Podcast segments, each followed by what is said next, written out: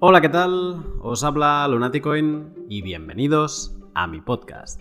Segunda semana de noviembre y Bitcoin, a fecha de grabación de esta intro, se relaja en los 8.700 dólares después de haberse mantenido unos buenos 12 días por encima de los 9.000 dólares.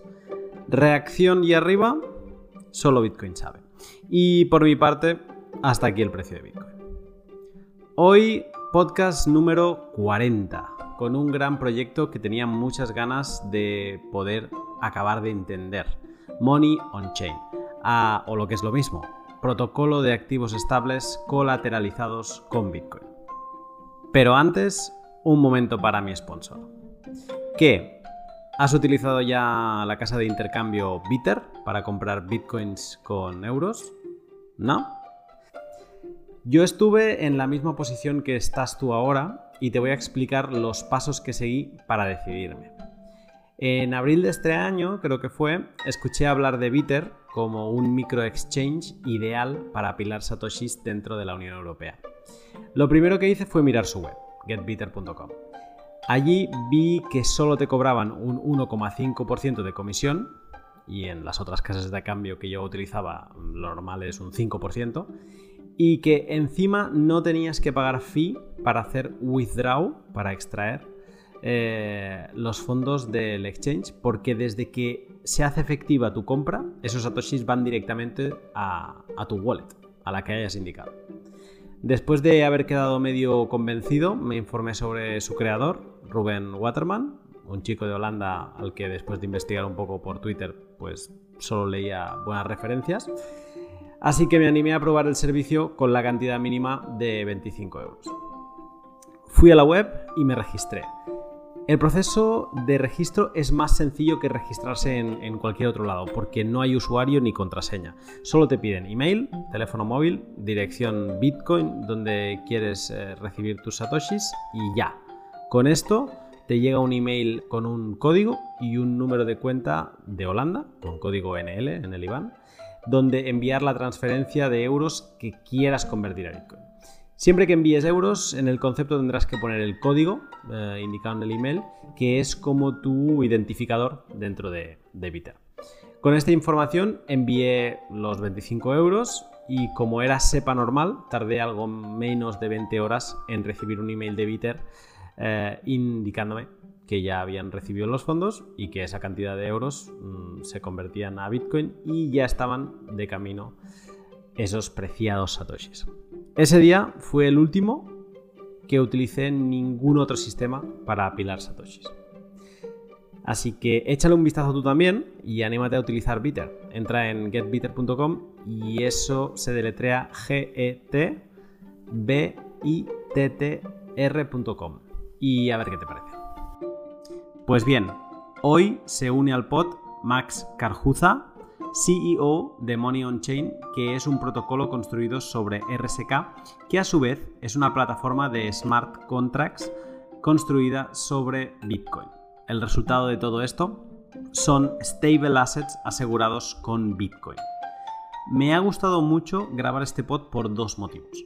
Primero de todo, porque después de conocer en profundidad el sistema de stable assets de MakerDAO, me podía imaginar que Money on Chain era algún tipo de copy-paste, pero sobre la red de RSK. Y no sabía lo equivocado que estaba. Gran sorpresa al descubrir un sistema totalmente distinto y que me llevó un par de días de entender. Muy interesante de verdad. Y segundo, porque hablar con Max es un placer. Cuando encuentras a un gran orador como él, que encima muestra en sus explicaciones su gran conocimiento y su pasión, solo me queda desear tener más tiempo para seguir grabando.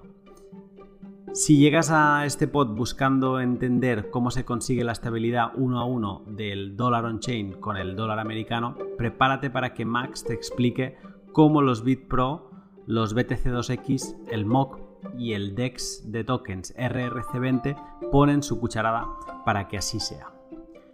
Nota.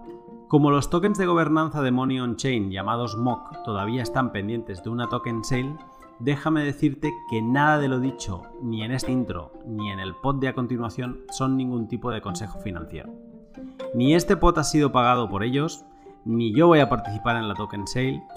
Lo que he dicho y hecho en este pod es porque Money on Chain me parece un proyecto sumamente interesante por su enfoque distinto a la hora de estabilizar un asset desde un activo volátil como es Bitcoin. Dicho esto, ya solo queda disfrutar del pod, así que sin más, te dejo con el pod. Buenas tardes, Max.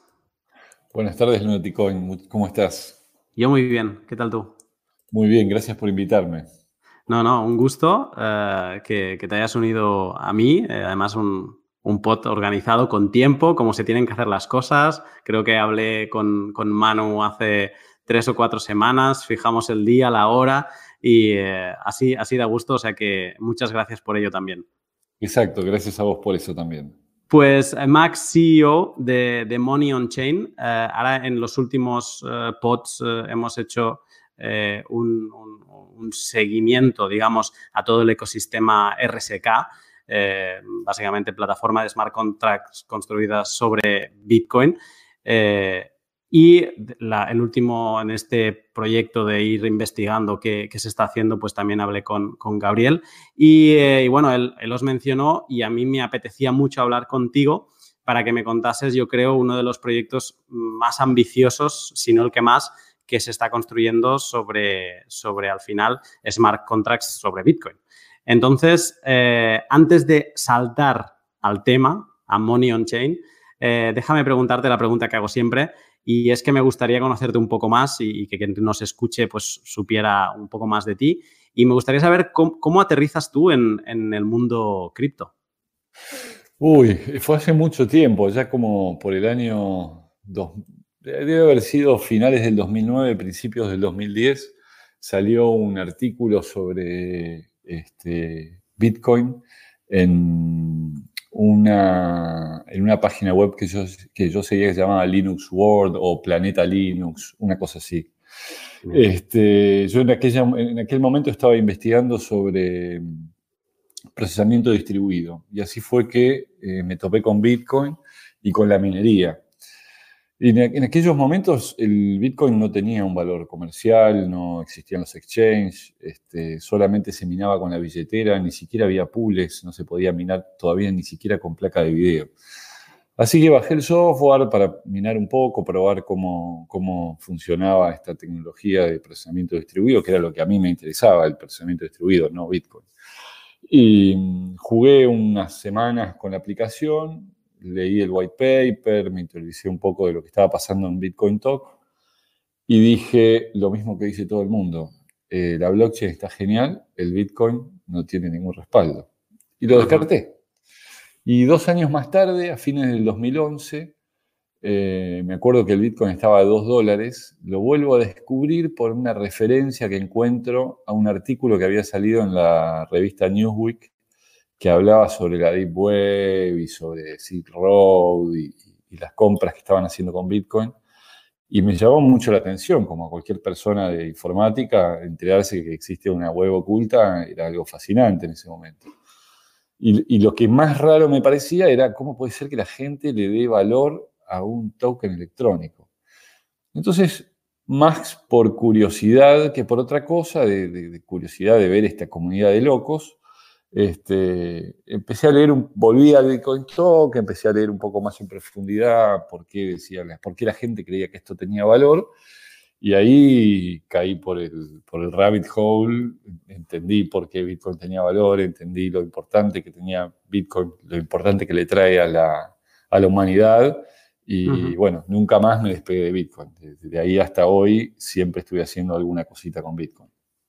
Y, alguna cosita, ahora obviamente pues sabemos tu, tu relación en, tu implicación en Money on Chain, pero siempre ha estado alguna cosita desde estarte informando o, activamente participando en proyectos. Mira, en el, allá por el 2013 teníamos una operación de minería mediana. A lo que hoy soy una operación de minería era algo muy chiquito, pero para lo que era en ese momento era una operación mediana Después este, di bastantes charlas de divulgación sobre la tecnología por aquella época. este, con nuestro actual CTO de Money on Chain desarrollamos un exchange en aquella época, pero nunca nos animamos a ponerlo productivo el exchange, por dos problemas principales. Primero, el regulatorio, que en aquel momento no estaba para nada clara cómo iban a ser las regulaciones. Nos, preguntábamos qué iba a pasar con Bitcoin, si lo iban a declarar ilegal, si, qué, iba a pasar el día que los gobiernos descubrieran Bitcoin, qué, qué actitud iban a tomar. Y por otro lado, sentíamos que la seguridad estaba todavía muy verde. Pensábamos que que poner el exchange vivo era algo muy arriesgado. Y en aquella época era muy habitual que, no sé, una vez al mes, una vez cada dos meses hackearan uno o dos exchanges. Así que no nos animábamos con el exchange. Y mm, más o menos por el 2015 nace esta idea de Money on Chain. No se llamaba Money on Chain, no tenía nombre, pero nace la idea de, de la stablecoin, pero no había forma de implementarla. Eh, venía Ethereum y siempre estaba la, esperanza de que se pudieran usar tokens de, Bitcoin sobre la red de Ethereum y poderlo hacer en Ethereum, cosa que no sucedió. Este, así que cuando nos enteramos del proyecto de RSK fue bueno esperar primero hasta que RSK lanzara su testnet después a que RSK pusiera productiva su mainnet, que eso ocurrió en enero del año pasado, creo que fue en mayo del año pasado. Y en enero del año pasado nos pusimos a trabajar full time en, el proyecto Manion Chain. Vale. Pues eh, llegados a este punto, eh, saltamos directamente a, la siguiente parte, porque creo que es lo que a donde estamos encaminados ya eh, en este punto de la historia, y es preguntarte qué es Money on Chain.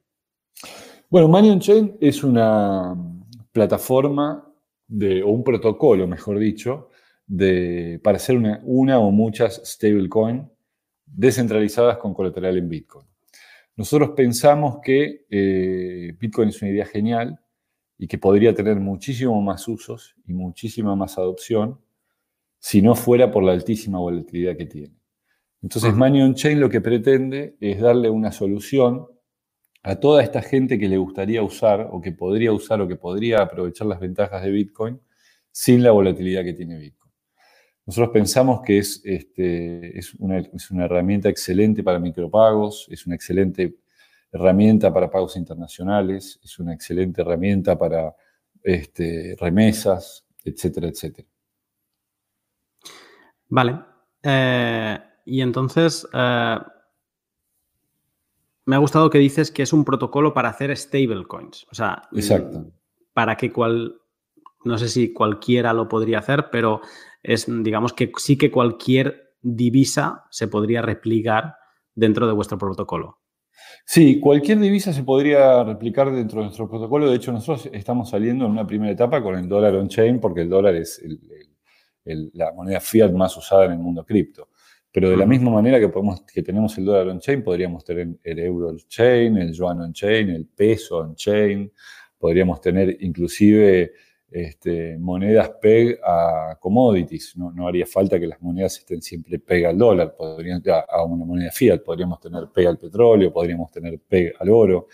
Mm. Inclusive también el protocolo lo que nos permite es eh, tener una moneda fiat o un commodity utilizando como respaldo en lugar de Bitcoin, por ahí otro token ERC20.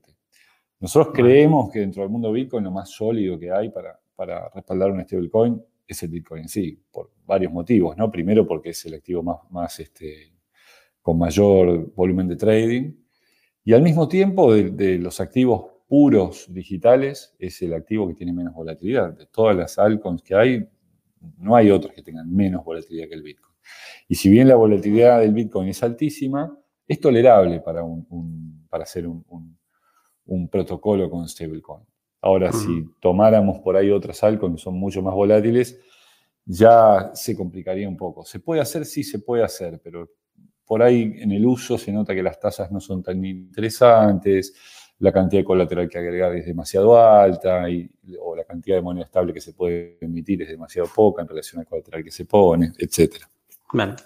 Bueno, me, ha surgido una pregunta de esto, pero me la guardo para el final, a ver si, tendremos tiempo, eh, porque este pod viene cargadito y, no descarto que lo tengamos que hacer en dos partes, así que bueno, eh, vamos, a, vamos a ir viendo.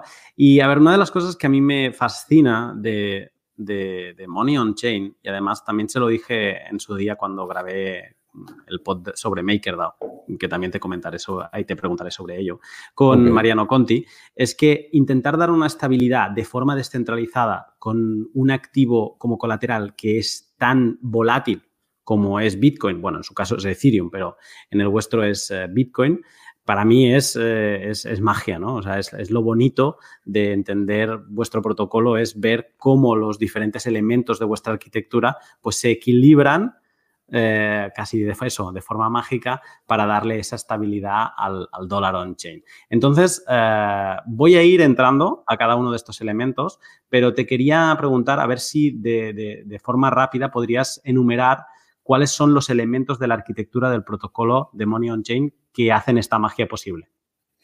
Sí, claro. A ver, em, un poquito nos copiamos de Bitcoin, en el sentido de una de las cosas que Satoshi Nakamoto hizo muy bien fue eh, los incentivos que hay dentro de la red Bitcoin.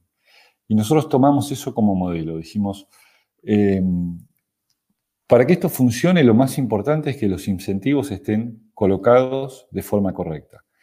Entonces nosotros identificamos que en el mundo cripto hay tres tipos de usuarios. Están los usuarios que son Bitcoin holders, que holdean la moneda a largo plazo porque creen en Bitcoin, porque creen que el, precio se va a apreciar, porque creen que Bitcoin se va a convertir en una reserva de valor mundial.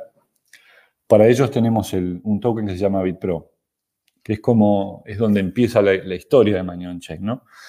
El BitPro es un token que este, te permite ganar un interés en Bitcoins, te permite tener un pequeño apalancamiento muy chiquitito en el, precio del Bitcoin. Eso quiere decir que cuando el precio del Bitcoin sube, eh, el precio del Bipro sube un poquito más. Y además el Bipro recibe este, fees de la plataforma, recibe unas tasas de interés que pagan los que otro actor que vamos a ver más adelante que eh, compra el BTC2X y recibe este, un incentivo, un subsidio, tal como reciben los mineros en, Bitcoin, en MOC, que MOC es el token que gobierna nuestra plataforma. Después, por otro lado, identificamos a la gente que necesita una, moneda estable. Justamente todo esto existe dentro del mundo cripto, mucha gente que necesita una moneda estable porque quiere salir momentáneamente del, de la volatilidad de Bitcoin y no quiere salir a su cuenta bancaria porque se quiere quedar en el mundo cripto, o este, gente que por ahí necesita estar pagado en dólares porque quiere hacer un trade donde quiere estar pagado en dólares, o gente que eh, simplemente quiere usar la moneda estable para pagarle a otro Bitcoiner, ¿no? Algo que vemos habitualmente, por ejemplo, hay una foto que nosotros mostramos siempre en nuestras presentaciones de la Bitcoin Embassy de Argentina, donde tienen una vitrina donde venden Trezors y Ledgers. Pero los precios de los Trezors y de los Ledgers están fijados en dólares. Y después todos sabemos que es una complicación pagar con Bitcoin cuando el precio está fijado en dólares, porque nos tenemos que poner de acuerdo cuál es el tipo de cambio, si lo vamos a mirar a Bitstamp, si lo vamos a mirar a Bitfinex, en, en, el momento preciso que le damos reload a la aplicación para ver que el precio sea el que tengo yo, que sea el mismo que tiene el otro. Entonces, pensamos que para todas esas aplicaciones el dólar on-chain es excelente. Para mm. micropagos, para remesas, para transferencias internacionales, para pagar comercio exterior, para simplemente pagar la pizza en Antidomingo, que es una pizzería de Argentina que acepta bitcoins. Eh, y después identificamos otro tipo de clientes que es muy activo en la comunidad, o de usuarios, mejor dicho, que son los traders. Entonces, para los traders diseñamos un producto que se llama BTC2X, que es una posición long en el precio del Bitcoin con 2X de apalancamiento. En esta primera versión vamos a tener solamente 2X. esperamos deployar una nueva versión a fines del año que viene, donde vamos a tener diferentes niveles de apalancamiento, 2X, 5X, 10X. Y además de tener posiciones apalancadas long, vamos a tener también posiciones apalancadas shorts. Vale. Te preguntaré sobre esto más concretamente. Ok. Perfecto. Hasta aquí los elementos, o sea, has, mencionado BitPro, ah, incluso has mencionado el, token de Money on Chain, eh, los docs, los Dollar on Chains y, eh, la plataforma para, hacer largos y cortos, de, con, que sería el, BTCX. Eh, vale, y estos serían los elementos de la arquitectura de Money on Chain. Sí, tenemos uno más, en realidad que lo vamos a abrir al público probablemente un par de semanas después de la plataforma, que es un exchange de tokens descentralizados. ¿Y por qué estamos haciendo un exchange de tokens descentralizados? Bueno, porque en determinadas situaciones particulares del mercado hay eh, algunas restricciones que operan sobre el modelo. Por ejemplo, si el precio del Bitcoin bajara 70% en 10 minutos, los eh, BPRO quedarían atrapados adentro del, smart contract porque están proveyendo el colateral. Entonces, desarrollamos este exchange descentralizado para que siempre exista un mercado secundario y siempre exista liquidez. O sea, por más que la plataforma, por no tener suficiente colateral, esté inhabilitada de emitir la moneda estable, por ejemplo, el dólar on-chain, bueno, se van a poder comprar el dólar on-chain en el mercado secundario. Por más que haya habido una tremenda caída del precio del Bitcoin y no se puedan sacar, no se pueda sacar el colateral del smart contract, bueno, los BPRO se van a poder vender también en un mercado secundario. Adicionalmente, creemos que es algo que va a ayudar bastante a la comunidad de RSK. Hoy no hay otro exchange centralizado deployado sobre RSK. Vale, perfecto. Eh, teniendo claro estos, eh, estos elementos, que repaso los que has mencionado, eh, este último, el exchange descentralizado de, de tokens construidos sobre RSK, los BitPro los DOCs, que son los Dollar On Chain, el, el, MOC, que es el, token de la comunidad de Money On Chain y de la gobernanza, mejor dicho, y el BTCX, que es pues para, todos aquellos traders que, quieran sacar un poco más de, del mercado y de sus Bitcoin. Em, te voy a ser sincero, antes hemos hablado y cuando entré a investigar en Money on Chain, eh, yo creo que a todo el mundo le debe pasar un poco lo, que me pasó a mí, que es que te, cae encima esto mismo que acabas de mencionar. O sea, te cae el BitPro, te cae el dólar on chain, te cae todas estas cosas, dices, vale, ok, pero no, esto no iba de stablecoins. ¿Por qué, ¿Por qué tenemos todas estas cosas? ¿no? Entonces, el, el camino que quiero hacer contigo es un poco el camino que yo he hecho para, llegar a, encontrar eh, el, equilibrio y entender cómo funciona todo. Eh, y, bueno, voy a empezar con el, dólar on-chain, que es el estable, el que se hace, el, que se equipara al dólar uno a uno. Eh, y entonces, mis primeras dudas del, dólar on-chain, pues son más, más técnicas, ¿no? yo he visto que el, para conseguir en, vuestra plataforma, para conseguir eh, dólar on-chain, pues se tendrá que utilizar Bitcoin, ¿no? Así es como lo explicáis. Entonces, Bitcoin es Bitcoin, o sea, no hay más. Dollar on-chain es un token de RRC20, que son los, los tokens de, eh, RSK. Entonces, ¿cómo, no sé si podrías explicar cuál es el proceso que van a seguir mis Bitcoin hasta yo conseguir mm, obtener eh, su valor, ¿no? Si Bitcoin está a 10.000 dólares, pues para poder obtener 10.000 dólares on-chain, ¿cuál va a ser el proceso que va a seguir? Lo digo más que nada porque Bitcoin es un token que no, no habla, no dialoga con otros tokens, por eso se crea RSK, ¿no? Para, y por eso se crea sobre todo el RSK, sino el, el RBTC, el Smart Bitcoin, para que tenga estas funcionalidades adicionales y para poder hablar con smart contracts. Pues entonces yo quería saber cuál será el proceso que seguirá mi, Bitcoin, mi dummy Bitcoin, por llamarle de alguna manera, hasta eh, que se convierta en dólar on chain. Ok. Em, hay varias maneras. Eh, la manera más fácil sería que agarres tus bitcoins, vayas a un exchange como Liquid, el exchange japonés, intercambies tus bitcoins por RBTC y una vez que tenés tu RBTC, mandás tu RBTC que vale 10 mil dólares al, smart contract utilizando la plataforma y recibís 10 mil dólares on-chain. Vale. Otra manera sería que este, en lugar de utilizar el exchange para cambiar tus BTC por RBTC pagando una comisión, utilices el bridge que tiene RSK, que por ahí es un poco más complicado. Una vez que aprendes a usarlo es bastante sencillo.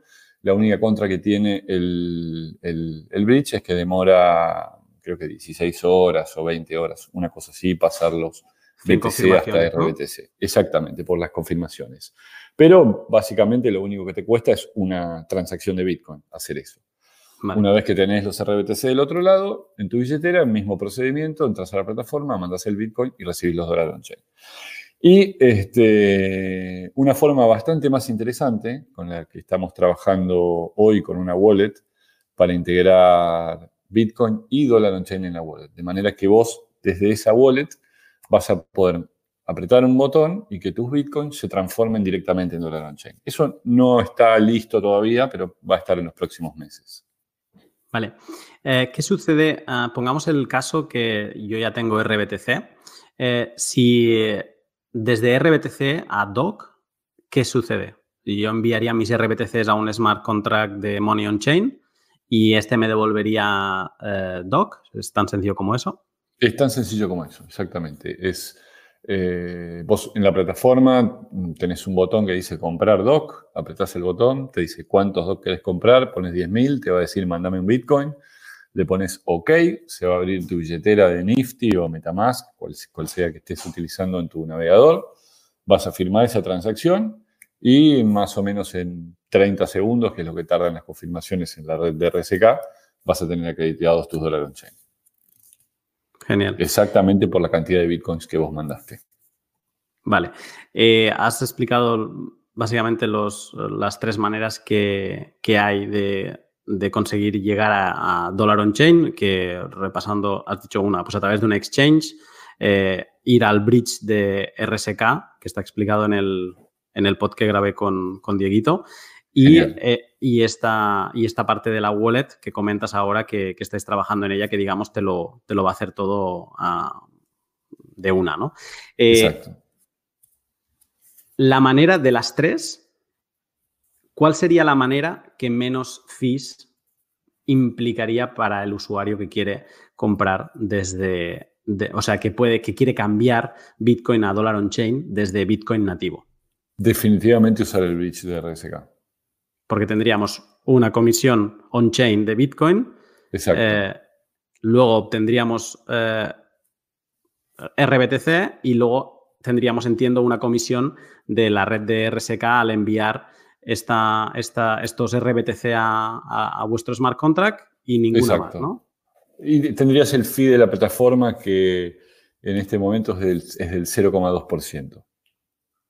Vale. Perfecto. Eh, estoy intentando calcular, claro, o sea, dependerá mucho de la situación de la mempool al final, eh, porque tenemos una, o de la prisa que tengas, si no tienes prisa y quieres hacer la, transferencia on-chain con un SAT por byte al bridge de RSK y, te quieres esperar, pues te esperas, pero que un poco dependerá del mercado de fees, eh, saber cuánto te va a costar convertir tus Bitcoin a, dólar on-chain. ¿Tenéis alguna cifra más o menos de algún porcentual de, cuánto puede costar esta operación? Mira, las pruebas que estamos haciendo nosotros en, la mainnet nos da, eh, bueno, últimamente ha estado muy barato mover, este, hemos hecho transacciones por menos de 2 centavos de dólar para mover BTC, RBTC, y después las transacciones contra el smart contract para emitir los dólares on-chain llevan aproximadamente 17 centavos de gas. Vale. Que en este caso el gas ya es Bitcoin. En este caso el gas es Bitcoin, exactamente, Smart Bitcoin. Perfecto. Eh, he leído también que este proceso se, puede hacer a la inversa y es, eh, vale, yo, tenía DOC, eh, pero ahora no quiero recuperar RBTC de vuelta, pero he leído algo como que hay un, un plazo de N días y que, que esto se puede hacer antes de este plazo pagando un porcentual. ¿Podrías explicar un poco que, o sea, cómo es este proceso de reconvertir a RBTC y, esto de los N días y, el porcentual que se ha de pagar?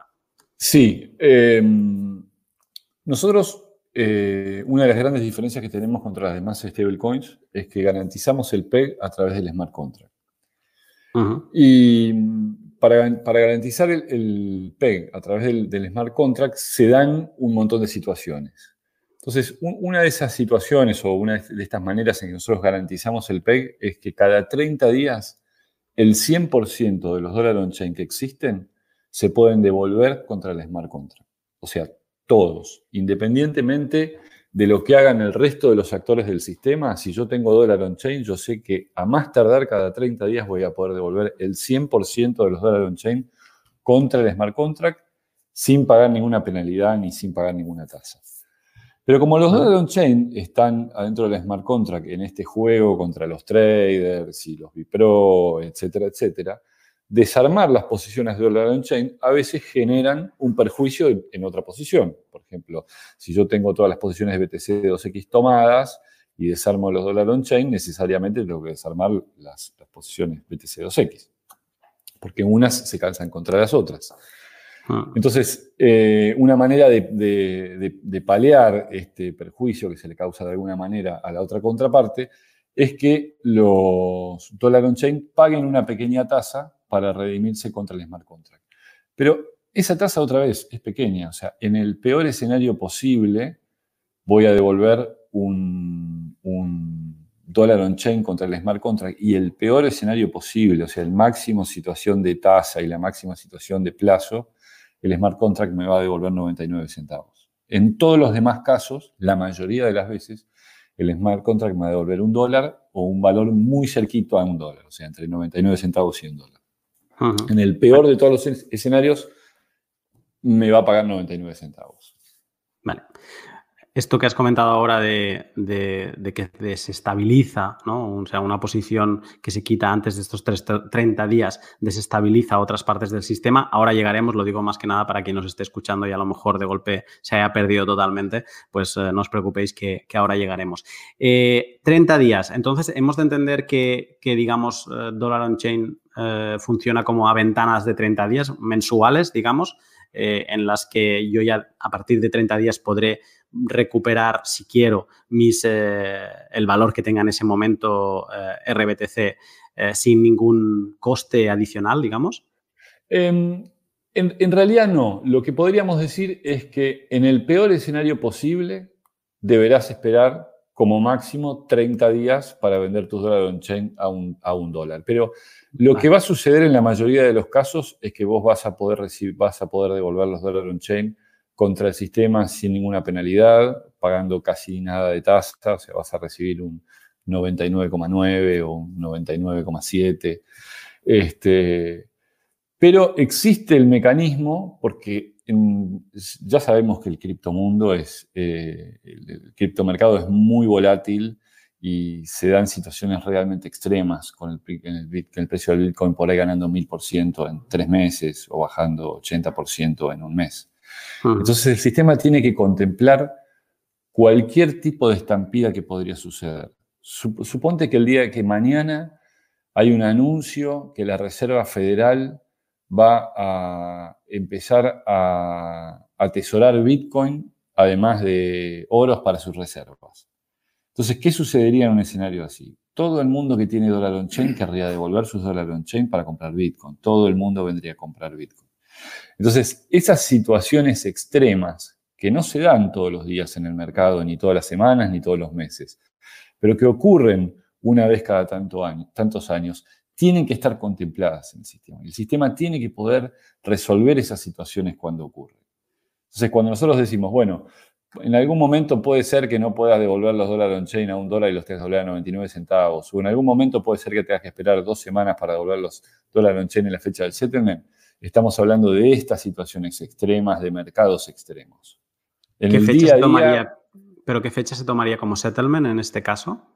El, settlement ocurre cada 30 días. Eso quiere decir que si el settlement pasado ocurrió hace 20 días, yo dentro y yo compro mis dólares en chain hoy, sé que a más tardar dentro de 10 días los voy a poder devolver y a más tardar y después va a volver a haber una ventana dentro de 30 días y dentro de 30 días y dentro de 30 días.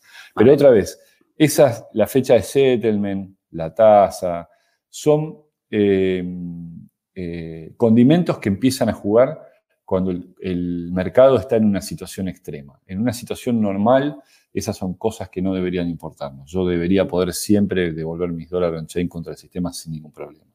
Vale. No, la, pregunta la, he formulado mal esta última, porque lo que me refería es, en este caso, hoy está 10.000 Bitcoin, después del anuncio de la Reserva Federal nos vamos en cuestión de dos días a 100.000. Eh, Si yo soy el, el, yo justo ayer cambié un Bitcoin y tengo 10.000 dólares y en el momento de que esto suceda, eh, yo voy a vuestra plataforma y digo, no, lo quiero cambiar. Entiendo que va a haber como una sobresaturación, digamos, y van a entrar en, juego pues este margen de tiempo adicional que voy a necesitar para poder reconvertirlos. Pero el precio al que se fija esta conversión, ¿cuál sería? ¿La de desde el momento en que yo lo solicito o cuando, digamos, se abra esta posibilidad de conversión a lo mejor de aquí 20 días cuando ya esté en, en 100 mil dólares? Mira, lo más probable es que vos escuches eh, esta noticia y vayas a la plataforma y puedas devolver tus dólares on-chain contra la plataforma al precio que está en, el momento que se graba la transacción en la blockchain. ¿no? También tenemos que tener en cuenta eso, que si la red estuviera congestionada y tardó 3, 4, 5 confirmaciones y este, la transacción se confirma dentro de dos minutos o dentro de tres minutos o dentro de cuatro minutos, el precio no va a ser el precio al que yo le di enter, sino el precio va a ser el precio que esté en el momento que el smart contract procese la transacción. Pero además, acordate que tenés otras ventanas, porque vos eh, también tenés un exchange de tokens. O sea, si por algún motivo todo el mundo hubiera salido y yo me quedé tarde y ya no puedo salir, Tampoco hace falta que espere 20 días. Voy al exchange de tokens y vendo mis dólares on-chain en el exchange de tokens. No, no, eso es lo, que iba a decir también. Digo que siempre, queda, siempre te queda la, ventana del exchange, que es como ese mercado secundario donde no dependes de, la propia plataforma de Money on Chain, sino que es un mercado libre donde habrá gente que estará haciendo trading de dólar on chain por RBTC o, sí, seguramente por RBTC y no por, por Bitcoin. Exactamente. Este, hay como varias ventanas que hemos creado para salir, de manera que cuando viene el malón y quiere salir todos juntos, bueno, cada uno puede salir por un lugar. No hay una única salida que se va a congestionar. Perfecto. Eh, bueno, pues tenemos un elemento medio claro, que es el, dólar on-chain, y esto es lo que alguien espera de una plataforma eh, de, tokens estables, ¿no? Eh, pero vamos, seguimos añadiendo ingredientes eh, cuando vamos hablando que, lo que hacen es dar estabilidad a, este token, porque o eres Tether, que, ni ellos lo cumplen, que dicen, no, no, es que yo por cada token tengo un dólar físico que lo respalda, luego ya dijeron que no, que solo tienen el 70%, o sea, ya están en reserva fraccionaria. Eh, pero si no, necesitas un mecanismo para hacerlo de forma descentralizada. Y ahí es donde entran en juego todos los demás. Y voy, vamos a ver si con voz conseguimos explicar eh, el funcionamiento para que lo entienda quien, quien, quien, nos escuche. Entonces saltamos al activo, yo creo que es el más importante, el corazón de Money on Chain, que es eh, BitPro. ¿no? Y es eh, básicamente, antes tú lo has dicho, quitar dólar on chain puede desequilibrar. Bueno, pues hay, hay como una, hay una regla que es que de todo BitPro o sea, primero de todo, en el sistema de existir BitPro. Y para. Y por cada un BitPro que exista, ¿vale? Puedes que un BitPro es igual a un Bitcoin, ¿vale? Pues por cada un BitPro que exista, puedes generar un tercio de su valor en dólar on-chain. Exacto. Perfecto. Eso eh, es, una simplificación. Nosotros siempre hablamos de, de, esa relación de 3 a 1, pero esa relación es una simplificación. Por ejemplo, eh, esa relación sale de un algoritmo y tiene en cuenta la, media móvil del precio y el comportamiento del precio en los últimos días. ¿Qué quiero decir con esto? Si hoy eh, operás la plataforma, esa relación es 3.2 a 1 en lugar de ser 3 a 1 por la suba que ha tenido el precio del Bitcoin en, las últimas semanas. Pero si hubieras operado eh, la plataforma en noviembre del 2017, cuando el precio del Bitcoin estaba a 20 mil dólares, entonces esa relación el sistema te la, te la, exigía casi como en 10 a 1. Vale. Entonces, justamente para poder después soportar la caída de las burbujas, ¿no? Eso es porque había tal volatilidad en diciembre de 2017 que solo podíais emitir por cada Bitcoin que entraba en el sistema en ese momento, en el momento más extremo, a 20.000 dólares, solo se, podía, se podían emitir dos, eh, un 10%, ¿no? 1 a 10. Exacto, exacto. Que en este caso serían 2.000 dólares. Exacto. Y a medida que la volatilidad del precio del Bitcoin vaya bajando con el tiempo, ese ratio también va a bajar. Si en algún momento el, Bitcoin termina siendo un activo tan estable como el oro, no es, demasiado estable, ¿no? pero el oro es mucho más estable que el Bitcoin, entonces esa relación podría bajar, en lugar de ser de 3 a 1, si el, si el Bitcoin se comportara como el oro, capaz que podría ser de 0,75 a 1 o de 0,50 a 1. Perfecto. Entonces, eh, esta es la relación para poder emitir dólar on-chain. Ya sabemos un poco más qué capacidad de emisión de dólar on-chain eh, podemos tener. Depende de, de BitPro. Y BitPro depende de los bitcoins que se conviertan, o sea, básicamente de cuántos bitcoins se intercambian por bitpros. ¿no? Entonces, te quería preguntar, lo he dicho así un poco mal, pero ¿qué, o sea, ¿cómo se crean los bitpro?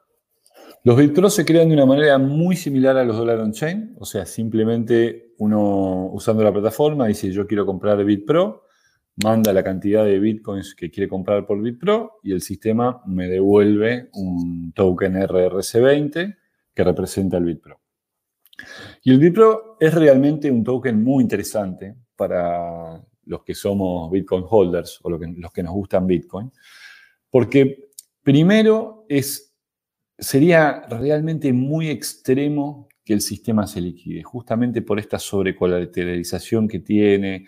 Y después hay un montón de medidas que si querés más adelante las charlamos o si querés las charlamos para otro podcast, pero hay un montón de medidas de seguridad que se empiezan a disparar en el sistema si el precio del Bitcoin bajara, por ejemplo, 80%. Entonces, lo que tiene interesante el BitPro es que es, un token que no debería liquidarse nunca, es un token que no debería perder nunca el valor. Si bien puede bajar un poco más que el Bitcoin cuando el precio del Bitcoin baja. Cuando el precio del Bitcoin sube, también sube más que el Bitcoin. Y además recibe un montón de, este, de, ingresos. Tiene los intereses que pagan los BTC2X, que ya hablaremos de los BTC2X, tiene parte de los fees de la plataforma, eh, tiene un poquito de, apalancamiento cedido por los dólares on-chain, Mm. y tiene un, subsidio eh, en, nuestro token MOC, que es el token de gobernanza. Perfecto. Para que vos te des una idea, sí. Sí, te voy a detener aquí porque es que BitPro es muchas cosas. Y entonces, como es muchas cosas, incluso para hablar de BitPro lo he dividido en dos partes. Porque eh, ahora quiero, eh, o sea, quería reforzar la idea de que BitPro es básicamente, lo has mencionado ahora, es una línea de defensa ante una, volatilidad extrema en, Bitcoin. Eh, y es, o sea, se va a entender que BitPro, una de las grandes funciones es la liquidez, el, colateral, es la bolsa de colateral que aumenta, o sea, que soporta el valor de dólar on chain. Dólar on chain tiene un valor de un dólar porque está colateralizado eh, bueno, tú lo has dicho, no, es un valor fijo, pero en este caso, más o menos, al menos por eh, el triple de, la cantidad de dólar on-chain que hay en circulante en Bitcoin. Exacto. Perfecto. Pues lo, paro aquí, porque, eh, como tú decías, los holders de BitPro tienen unas ventajas y también riesgos que, que ahora comentaré, pero creo que para que se entienda, tenemos que introducir ya el, BTCX, que es este token o este activo eh, que se utiliza en esta para estos traders, ¿no? Que, que, quieren pues, obtener más eh, de sus Bitcoin. Eh, entonces, es el token, ¿no? Yo creo, ¿verdad que no es un token que se pueda extraer de la plataforma, sino que será un, o sea, no es, no es como el, el BitPro que puede ir a un mercado secundario o el, o el o el dólar on-chain, el BTCX es, como un token nativo que está dentro de la plataforma y se queda en la plataforma, ¿no? Se queda en el DEX. Exacto, exacto. Y básicamente lo que es, es tú cuando compras BTCX estás haciendo un long, tú antes has dicho que también se pueden hacer short al precio de Bitcoin, estás haciendo trading, eh, leverage eh, trading, ¿no? Sí, todavía no se pueden hacer shorts en la plataforma, eso va a venir en la próxima versión, Pero sí, cuando compras un BTC2X, eh, básicamente lo que estás haciendo es estás abriendo una posición long 2X en el precio del Bitcoin. También este 2X vamos a tomarlo con pinzas, porque hay un fenómeno que muy poca gente sabe, que es que cuando uno tiene un activo con un, este, que, tiene un leverage de 2X, o del X que sea, a medida que el precio del activo subyacente sube, el leverage baja y a medida que el precio del activo subyacente baja, el leverage sube. Entonces, si yo compro el BTC2X en el momento del settlement, este famoso que ocurre cada 30 días, voy a estar comprando un Bitcoin 2X apalancado. Ahora, si lo estoy comprando en la mitad del periodo del settlement, va a depender de lo que haya pasado con el precio del Bitcoin. Ese leverage podría ser un poco menos de 2 o podría ser un poco más de 2. Vale. Lo que sí es claro es que en el momento que yo compré mi 2X, el leverage quedó fijo en la posición que yo armé. Si yo lo compré cuando el leverage era 2.5, me va a quedar con 2.5 de leverage. Vale. Entonces depende de, estas ventanas de 30 días, son transversales en todo el sistema. O sea, todo el, todo los elementos de, Money on Chain se, se fijan sobre ventanas de 30 días. Exactamente. Exactamente. Vale. ¿Puede ser que estos 30 días antes fueran 90 días? Sí, estos 30 días antes eran 90 días. ¿Y por qué eran 90 días y por qué ahora son 30 días? Bueno, eran 90 días porque la mayoría de los derivados en el, mundo financiero es de 90 días. Entonces, nos parecía genial tener un instrumento de 90 días. Pero, eh, poco, creo que de hecho nuestra testnet está en 90 días todavía. Cuando empezamos a probar nuestra testnet, nos dimos cuenta que hacerlo cada 90 días generaba que la tasa de los dólares on-chain, cuando se redimen fuera de la fecha de settlement, sea un poquito más alta. Porque no es lo mismo pagar 30 días de intereses como máximo, como es hoy, y que en promedio vas a pagar 15, que tener que pagar 90 días de intereses como máximo y en promedio pagar 45. Entonces, por eso bajamos la fecha de settlement de 90 días a 30 días. Perfecto. Y eh, entonces, eh, yo cuando había leído, que en este caso había leído la parte de, los 90 días, eh, o sea, participar en la plataforma es como participar en, futuros de, Bitcoin a 90, bueno, en este caso a 30 días, o los días que queden para, cerrar esta ventana, ¿no? Exactamente. Si compras el BTC2X, estás comprando un futuro que expira en cada 30 días. Pero que puedes salir cuando lo desees, no te tienes por Puedes salir cuando quieras, exactamente. Vale. Eh, interesante, antes hemos dicho, para que eh, se entienda la relación entre todas las partes, hemos dicho que eh, los dólar on-chain que se pueden emitir dependen de la cantidad de bitcoins que sean, que sean o sea, de bitpros que se han adquirido con bitcoins, ¿vale? Exacto si en este caso vamos a poner el ejemplo de, seguimos con el ejemplo de un Bitcoin a 10.000 dólares, eh, podríamos, eh, y con la relación de un tercio, podemos emitir como máximo 3.333 eh, dólares on-chain. ¿Es correcto? Exacto, exacto. Y al mismo tiempo, la cantidad de dólares on-chain que existe limita la cantidad de 2X que puede existir. Es decir, si en este ejemplo que vos estás diciendo, si existen 3.333 dólares on-chain en el sistema, pueden existir hasta 3.333 dólares en 2X. Y esto me permite contarles otra cosa, que es que al fin del día lo que está ocurriendo acá es que el BitPro se está llevando la volatilidad del dólar on-chain y se la está cediendo al 2X. O sea, al fin del día el que se lleva riesgo es el 2X y el BitPro es una suerte de buffer o de pulmón, como vos decías al principio de nuestra charla. Sí, pero también te diré que, esto, esto, que dices eh, a mí me confundía un poco, ¿vale? Eh, entonces yo la manera que lo entendía es, eh, o que lo he entendido, si alguien no acaba de entender cómo, o sea, que ahora has explicado de qué manera se, los límites máximos dentro del sistema para, qué cantidades máximas pueden existir para que haya equilibrio. Y, yo lo que, lo que me gustaría puntualizar o comentar es que esta relación es así porque eh, si hay volatilidad, si han entrado todos estos actores eh, cuando Bitcoin estaba a 10.000, si Bitcoin se va a 20.000, ¿no? o sea, se aprecia, eh, la gente que compró en su momento dólar on-chain, pues digamos eh, que eran los 3.333 estos dólares, si se hubieran quedado en Bitcoin, ¿no? Si se hubieran quedado con su 0,33 Bitcoin, tendrían el doble, ¿no? pero ahora tienen la mitad. Por lo tanto, ahora tienen 0, ostras, vaya número he ido a escoger ahora, eh, pero 0,166 eh, eh, bitcoins en lugar de 0,33 porque ha aumentado al doble.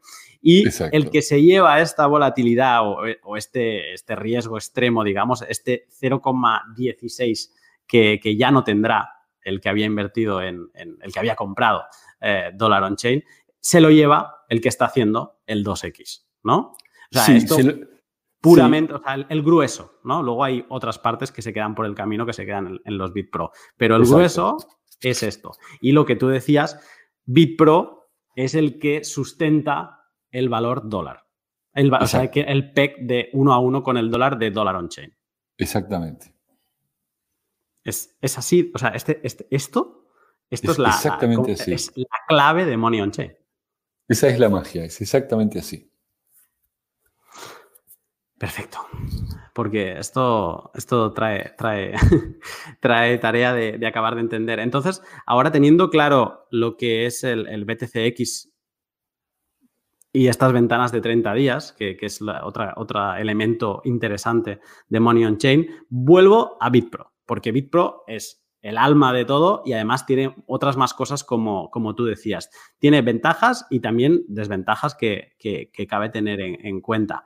Ventajas es que una frase que te he escuchado decir en, algún otro sitio es que si, eh, si Bitcoin sube, BitPro sube un poco más. Y si Bitcoin baja, BitPro baja un poco más.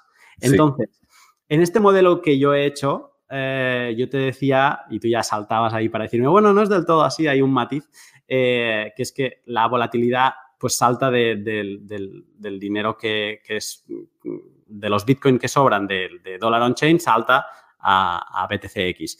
Y, Pero no es así bien bien porque hay una parte que se la lleva, una volatilidad adicional que se la queda los BitPros. ¿Cómo se define el porcentual de volatilidad adicional de los BitPro? Mira, te voy a contar, porque eso depende nuevamente de las condiciones del mercado que se den en cada momento. Pero te voy a contar el mecanismo para que puedas eh, imaginar en tu cabeza cómo funciona esto. Em, cuando supongamos un escenario donde hay 30 bitcoins en BPRO y tenemos 10 bitcoins en dólar on chain. Entonces ahora tenemos disponibles para comprar en el sistema hasta 10 Bitcoin en, eh, en el BTC2X. Los primeros BTC2X que voy a comprar van a, tener una, van a pagar una tasa muy chiquitita, más o menos el 5% anual. A medida que se vaya agotando la disponibilidad de esos BTC2X, la tasa cada vez va a subir más y va a subir más, va a subir más, llegando a tasas del 500% anual. Entonces, eso va a llegar a una, siempre va a estar en un equilibrio. Nunca se va a llegar a tomar, o, sí, en una noticia con la que hablábamos hace un rato, puede ser que se tome el, total de los BTC2X, pero lo razonable sería que eh, los BTC2X estén tomados entre un 60%, un 50%, un 70%, habiendo un espacio de BTC2X que no están tomados porque resulta que es demasiado caro tomarlos. Entonces, no los voy a comprar en Manion Chain porque ahora Manion Chain me está cobrando una tasa muy cara para el 2X. Me voy a ir a comprarlo a Bitfinex o a BitMEX.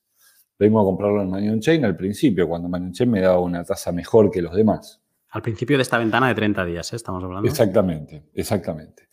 Entonces, ¿qué, ese porcentaje de, BTC2X que no se tomó, es volatilidad que está en el sistema que no se le vendió a nadie, no la compraron los BTC2X. Esa volatilidad, que en general es poquita, se la llevan de forma gratis los BitPro. Vale. Entonces, siempre que el precio, siempre el Bitcoin, el BitPro va a tener un poquitito de apalancamiento. Podría haber una situación muy extrema donde los BTC2X estén tomados 100% o con una noticia del estilo que, que hablábamos, pero lo esperable es que siempre haya una ventana de BTC2X que no se llegaron a tomar. Se llegó a un precio de equilibrio y hay una parte que no está tomada. Esa parte de la volatilidad que no está tomada la reciben los BitPro.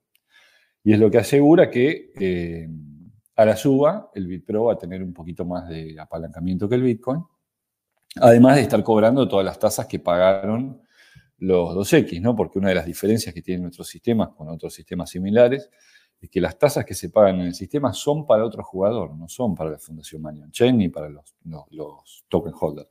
Son los intereses que pagan los 2X son para pagarle a los BitPro. Los tenedores del token MOC tienen otras fuentes de ingresos que ya las veremos cuando quieras hablar sobre el token MOC. sí. Eh, ¿Qué pasaría en el caso de, que, por ejemplo, solo un, 5% de, la capacidad de, BTCX se cubriera? O sea, que, no tuviera tracción. E, ese escenario, si bien muy poco probable es posible, lo que sucedería en ese, en ese caso es que los BitPro estarían recibiendo toda la volatilidad gratis. Y fíjate que acá estamos terminando de, descubrir cómo funcionan los BitPro, ¿no? Porque los BitPro reciben dos cosas, reciben volatilidad gratis, o sea, apalancamiento gratis, y reciben tasa. Cuanto mayor es la tasa que reciben, menor es el apalancamiento que reciben. Y cuando ah. menor es la tasa que reciben, mayor es el apalancamiento que reciben. Ahora, ¿por qué no podría darse esta situación de que solamente el 5% de los 2X estén tomados? Porque se, producen situaciones de arbitraje. Si yo tengo que hacer una operación long 2X en cualquier plataforma, tengo que pagar un interés. Y ese interés probablemente va a ser bastante más alto de 5% por año. Entonces, me ah. va a convenir hacer la posición long en Manion Chain. Y voy a hacer la long en, en Manion Chain siempre y cuando sea más barato. Y ahí me voy a ir tomando la capacidad y voy a llevando el sistema al equilibrio. Inclusive hay este, operaciones de arbitraje que están, cuando armamos esta plataforma tomamos en cuenta todo el ecosistema. ¿no? Por ejemplo, alguien podría ir y hacer un short en BitMEX y hacer la misma operación long en Manion Chain. Y estás haciendo una operación que no tiene riesgo porque estás calzada una con la otra, si el precio del Bitcoin sube o baja, a vos te da lo mismo, y estás cobrando el diferencial de tasa. Lo mismo puedes hacer con otros exchanges. Entonces, si bien es posible que los BTC2X eh, nadie los use, es muy poco probable que suceda porque el incentivo está ahí para ir a tomarlos. Vale. En, el caso que, como tú bien dices, no es probable, eh, porque el arbitraje básicamente es lo primero que sucede en este mercado, que hay gente mm, analizando todo el mercado, todos los exchanges y, viendo oportunidades de arbitraje que es dinero gratis. Em, aunque si ocurriese, eh, la parte de que la, volatilidad se la llevarían en gran parte los BitPro, eso es bonito en el caso de que Bitcoin sube, pero en el caso de que Bitcoin baje, entonces BitPro sería casi, casi como estar haciendo un 2X? Eh, no, sería en el peor escenario, sería es como estar haciendo un 1.25X. En el peor escenario. Claro, porque la relación que tenés entre los B-Pro y los DOC es 3 a 1. Entonces, el, el leverage esperado, si no hubiera ningún 2x, el leverage esperado es 1.25, no es, no es 2. Ahora, acordate que hablamos de que cuando el activo subyacente baja, el leverage sube. O sea que de esa condición, si partimos de esa condición, de 3 Bitcoin y 1 dólar on-chain, ningún apalancado y el precio del Bitcoin baja, baja, baja, baja, baja, ahí sí el apalancamiento de los, de los empezaría a subir. Pero ahí nuevamente se, empiezan a dar oportunidades de arbitraje, ¿no? Porque imagínate, pongamos un escenario extremo, que el precio del Bitcoin baje 60% y que el BPRO te quede con un apalancamiento, no sé, de 3X, de 4X. Eh, vas a tener un producto que te está dando un apalancamiento de 3X o de 4X gratis. O sea, inmediatamente van a venir los traders a comprar B Pro y van a, van a bajar nuevamente ese apalancamiento. Entonces, ahí es donde más, este, más esfuerzo pusimos, es que cada vez que se genera una, esta, una de estas situaciones límites, aparece el incentivo para que alguien venga a balancear el sistema nuevamente. Entendido. Lo, has eh, mencionado, o sea, hay esta parte del incentivo de la volatilidad que, que bueno, la hemos comentado ahora, pero luego hay el incentivo de, un retorno en forma pasiva, que es la, todas las fees que pagan eh, los traders del, DEX, pues se la llevan los, los BitPro. Eh, y entonces eh, te quería preguntar si estos, ¿cómo se pagan estas, estos, um, estas fees? ¿Es también en ventanas de 30 días o cómo funciona? No, eh, primero quiero aclarar que lo, que lo que reciben los BitPro de los 2X no son fees, sino es la tasa que ellos pagan.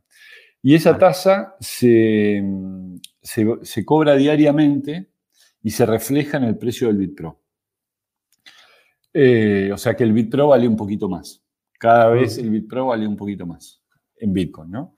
En las simulaciones que nosotros corrimos, tomando solamente en cuenta los ingresos provenientes de esta tasa que pagan los 2X y pensando que los 2X solamente se van a ocupar la mitad de los que se pueden vender, solo se van a vender la mitad.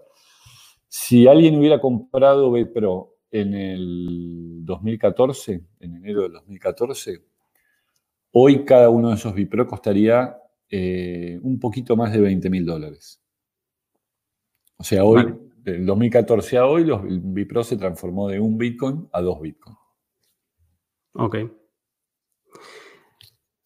No, no, es. Eh, son, tantos elementos. Hay, que hacer una, hay, que hacer una aclaración. Esto, es muy importante, sobre todo para los Bitcoin holders que están escuchando esto y empiezan a pensar que el Bipro está buenísimo. Sí, nosotros creemos que está buenísimo el Bipro. Pero el Bipro no es un token de corto plazo. O sea, si, yo tengo bitcoins y capaz que voy a vender los bitcoins dentro de un mes, el Bipro no es un token para mí. El Bipro es un token para los bitcoins que estoy holdeando de largo plazo. Y tampoco es un token para poner el 100% de los bitcoins que estoy holdeando a largo plazo. En esta versión hay una funcionalidad que no existe, que va a existir en la próxima versión, que se llama Margin Call. ¿Cómo funciona el Margin Call y para qué existe? Supongamos una catástrofe. El precio del Bitcoin baja 90%. Bueno, cuando el precio del Bitcoin lleva bajado más o menos 75%, le voy a decir a todos los tenedores de Bitpro, señores, el sistema tiene poco colateral. Necesitan agregar un poco más de colateral.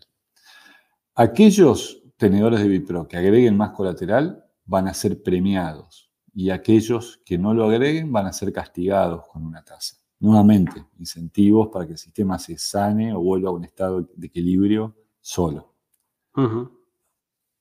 ¿Cuál, es la parte mala? Porque tú lo decías, o sea, después de escuchar todo esto, ahora has puesto un caso extremo, pero ¿cuál es la parte mala de tener BitPro?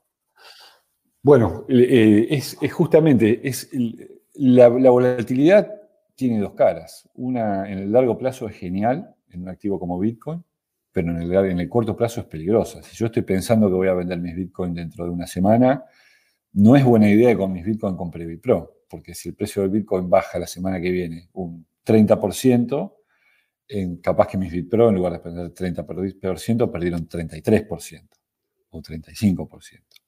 Entonces, eh, el Bitpro es un producto genial, pero para un holder de, de largo plazo, no para alguien que esté pensando que va a vender sus Bitcoin la semana que viene. Vale. ¿Cuál sería el plazo que consideráis? Hablabas de para alguien que quiera una entrada y una salida rápida, BitPro no es su token, pero ¿cuál sería un plazo mínimo? El problema eh, es muy difícil eh, pronosticar el precio del Bitcoin. ¿no? Yo te diría que mm, tiene mucho sentido que compres BitPro si vos estás esperando el próximo bull run. O sea, si vos tenés tus Bitcoins y decís yo me voy a quedar en Bitcoin hasta el próximo bull run, entonces tiene todo el sentido del mundo de comprar Bitpro.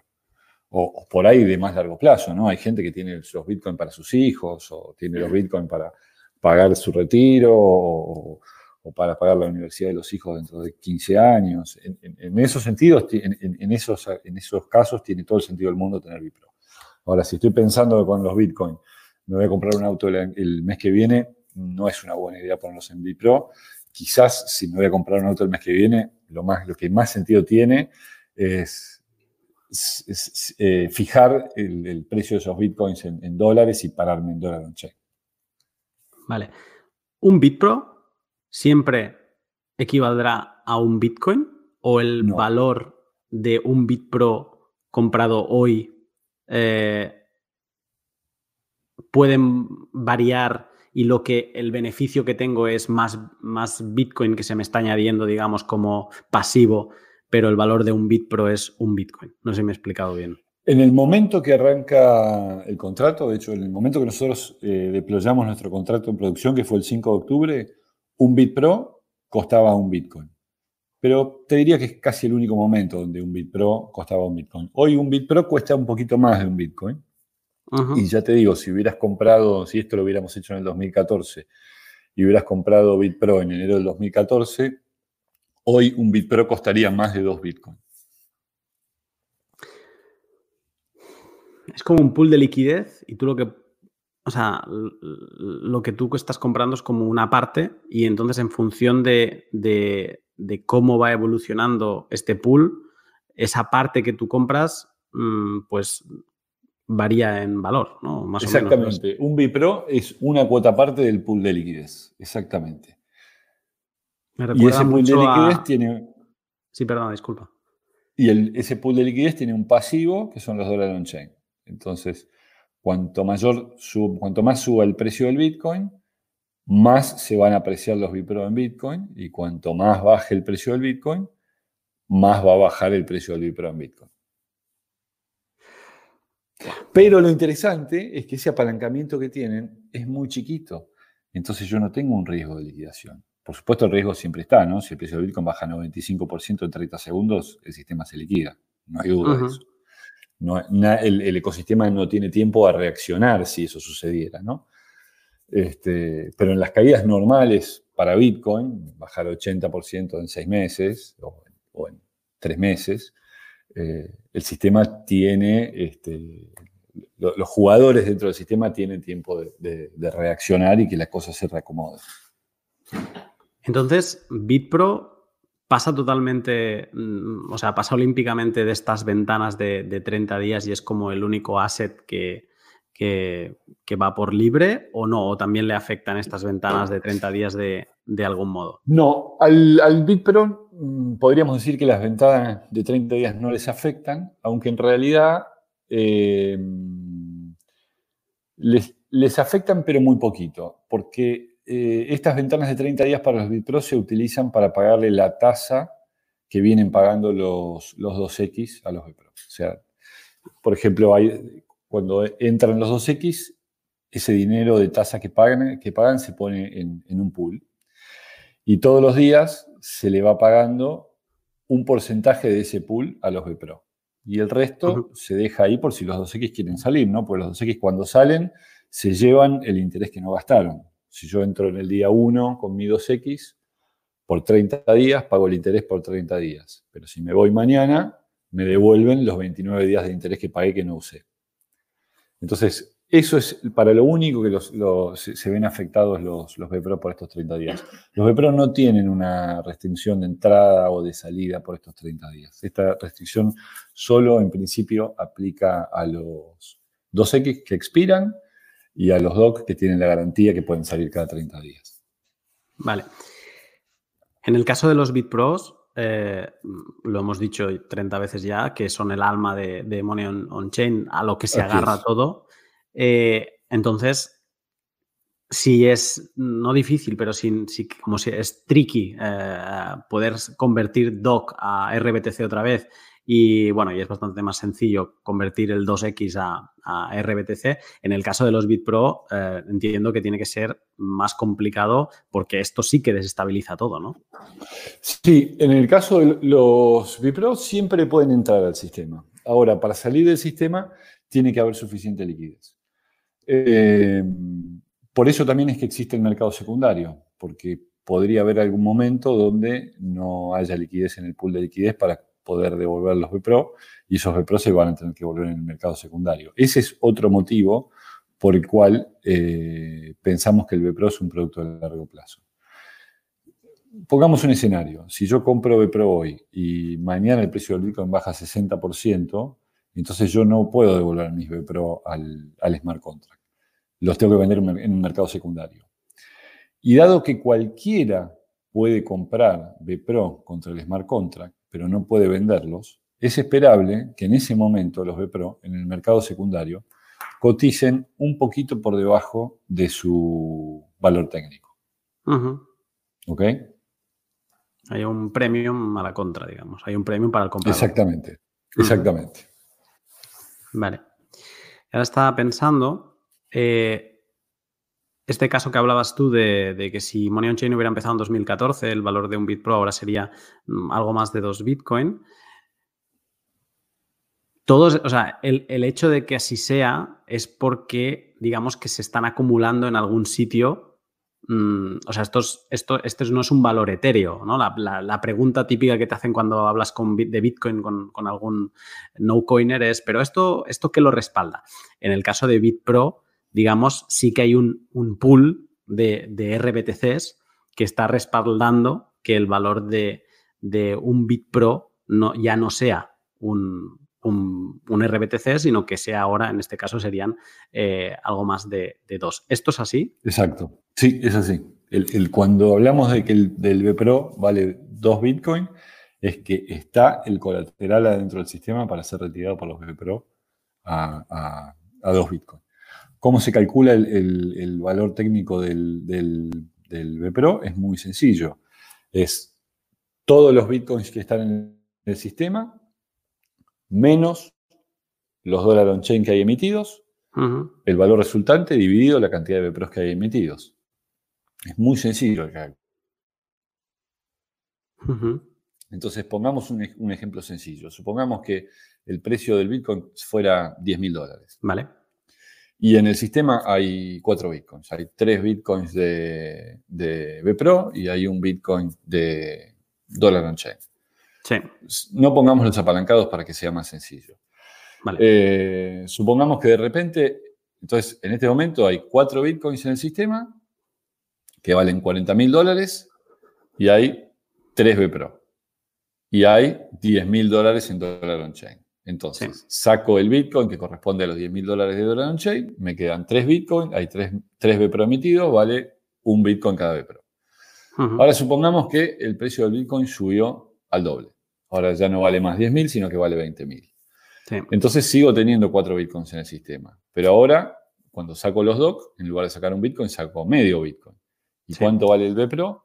3,5 dividido 3. Tengo 3,5 eh, bitcoins en el fondo que me sobraron después de los dólares on-chain, dividido 3 BPRO. Entonces, ahora el precio del bitcoin es casi 1, el, perdón, el precio del BPRO es casi 1,2 bitcoin cada uno. Es un poquito menos de 1,2, pero casi 1,2. Entiendo. Eh, perfecto. Eh, estoy pensando si me queda algún, algún cabo suelto, pero de momento, de momento a mí me, queda claro. Entonces, este sería lo que hemos hablado ahora, Dollar on Chain, eh, BitPro y los 2X, BTCX, también hemos comentado los tokens del DEX, Ah, como es la misma cosa.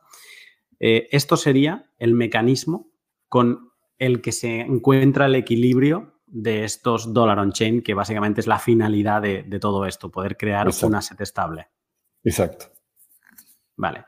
Entonces, ah, a partir de aquí tenemos las otras dos cosas que, hemos comentado, que es el, token MOC, que es el token de, gobernanza, MOC de Money on Chain, y luego el, propiamente el DEX y el para tanto para RBTC como tokens nativos de, RSK.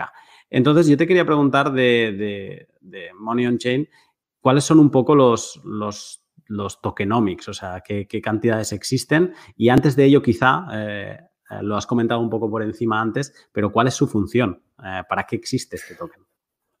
Bueno, el Money on Chain token existe tienen tres funciones, pero existe por una de ellas. Eh, la principal función que tiene el Money Chain Token es gobernar la plataforma. O sea, nosotros queremos que esto sea un sistema verdaderamente descentralizado, que esto sea un protocolo llevado adelante y gobernado por la comunidad Bitcoin y por eso existe el Money Chain Token. es, la forma de, este, de alguna manera, democratizar las decisiones que se toman sobre el protocolo. Nosotros estamos implementando un sistema de gobernanza donde los tenedores de los MOC van a ser los que aprueben o rechacen los upgrades que se vayan haciendo al sistema.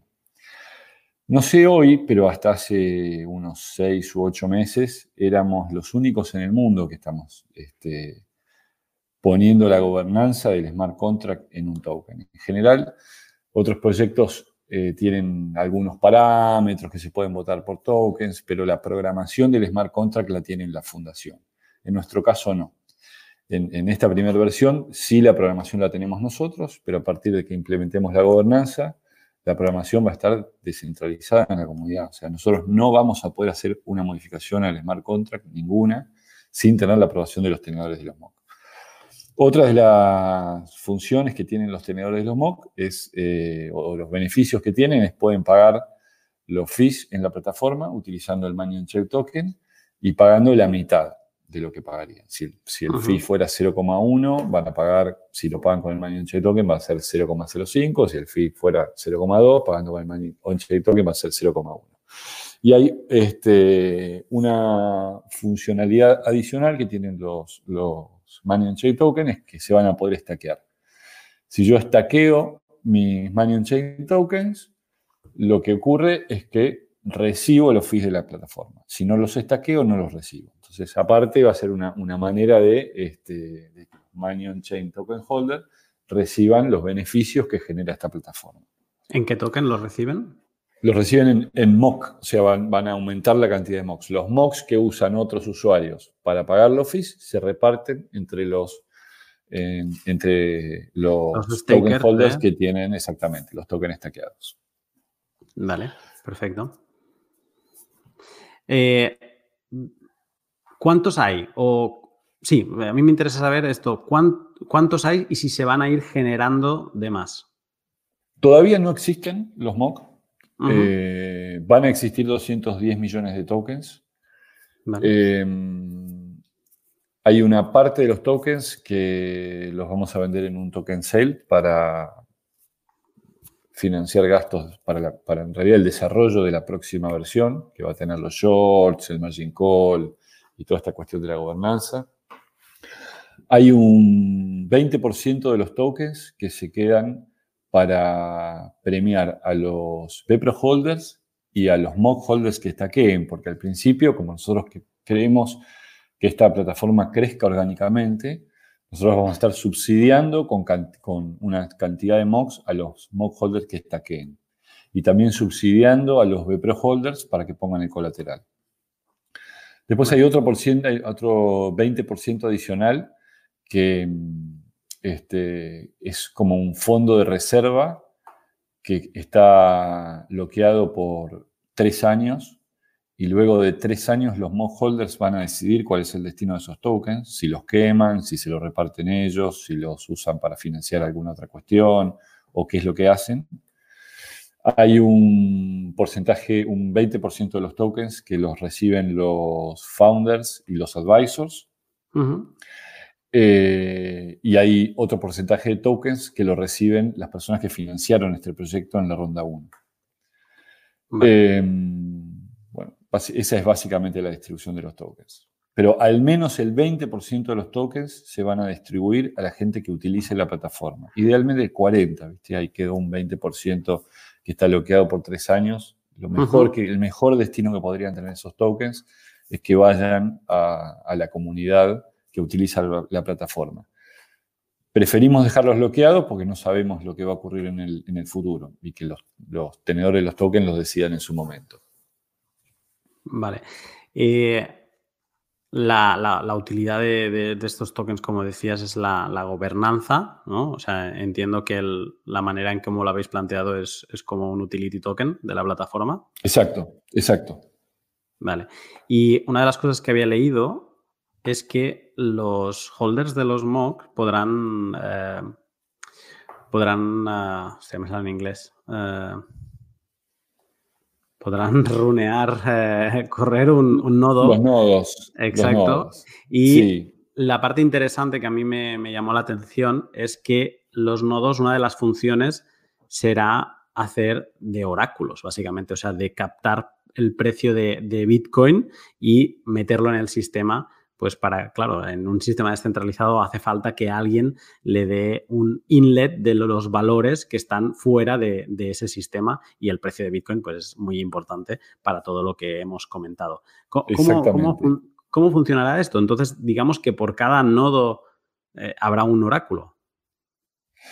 Mira, em, estamos en pleno desarrollo de esa funcionalidad. Tenemos, estamos probando cuatro o cinco soluciones diferentes. Todavía no sabemos cuál va a ser la, definitiva, la que, la performe mejor.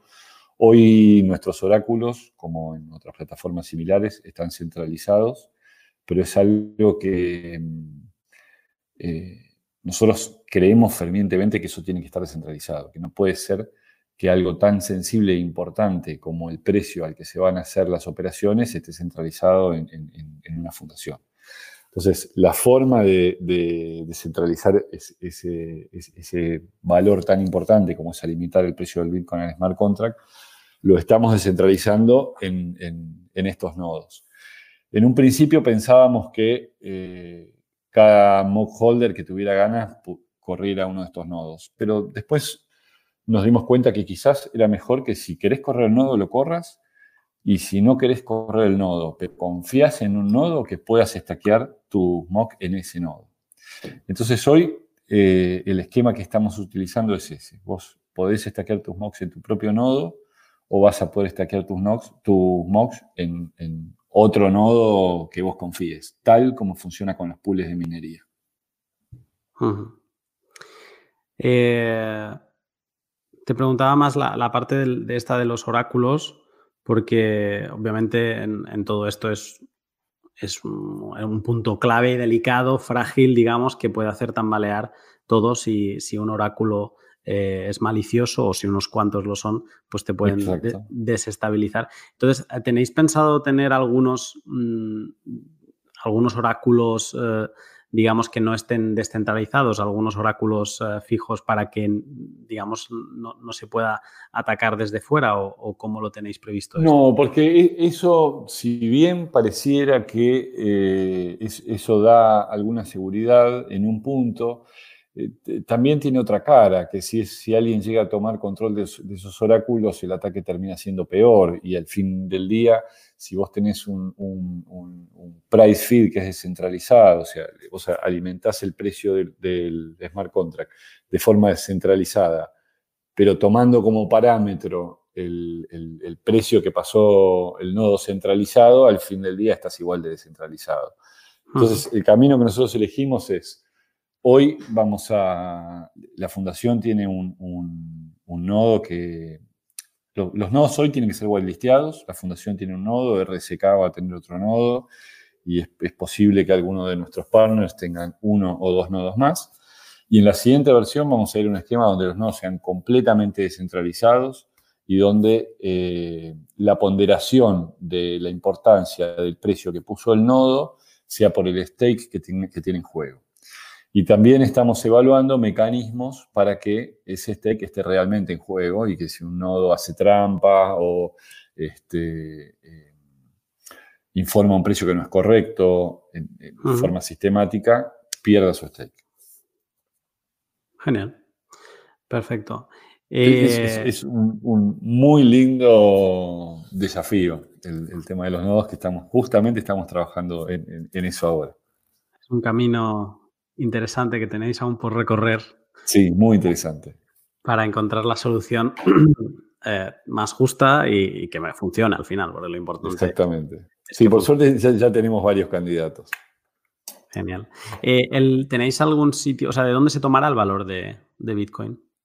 Hoy estamos haciendo una ponderación entre el precio de, de Kraken, el de Bitstamp, el de Itbit y el de Coinbase probablemente en e, esa ponderación la vamos a estar cambiando cada dos meses hasta que salgan los oráculos centralizados y básicamente lo que, lo que tomamos para ponderar fue el volumen que tenían, el volumen acumulado. O sea, el que más volumen tiene es el que mayor ponderación tiene. Vale. Eh, entiendo que también con esto habrá algunas, eh, de alguna manera estará programado para eliminar la posibilidad de, flash crash que haya en un exchange en concreto, como se ha visto alguna vez en Coinbase y, que en el resto de exchange no, no estaba pasando. Eh, entiendo que todo esto se tendrá en consideración, ¿no? Exacto. Vale. Genial. Eh, solo me queda una parte a comentar rápidamente porque tengo unas preguntas eh, de, conclusión. y es la parte que he visto en algún sitio. Hemos hablado del DEX. Has comentado que, habría una parte para tokens RRC20, que son los tokens nativos de RSK. Y en otros sitios también he visto que, habláis del TEX, que entiendo que es como DEX, pero de tokens, o sea que todo esto es la, misma cosa, ¿no? Sí. En realidad son dos plataformas. Una plataforma es la que tiene el Dollar On Chain, el BitPro y el BTC2X. Y otra plataforma es el TEX o, o el Exchange Descentralizado de Tokens. El motivo por el cual nosotros creamos este token descentralizado de tokens fue por la triste y cruda realidad que nos, encontramos cuando empezamos a querer listar nuestros tokens en los exchanges.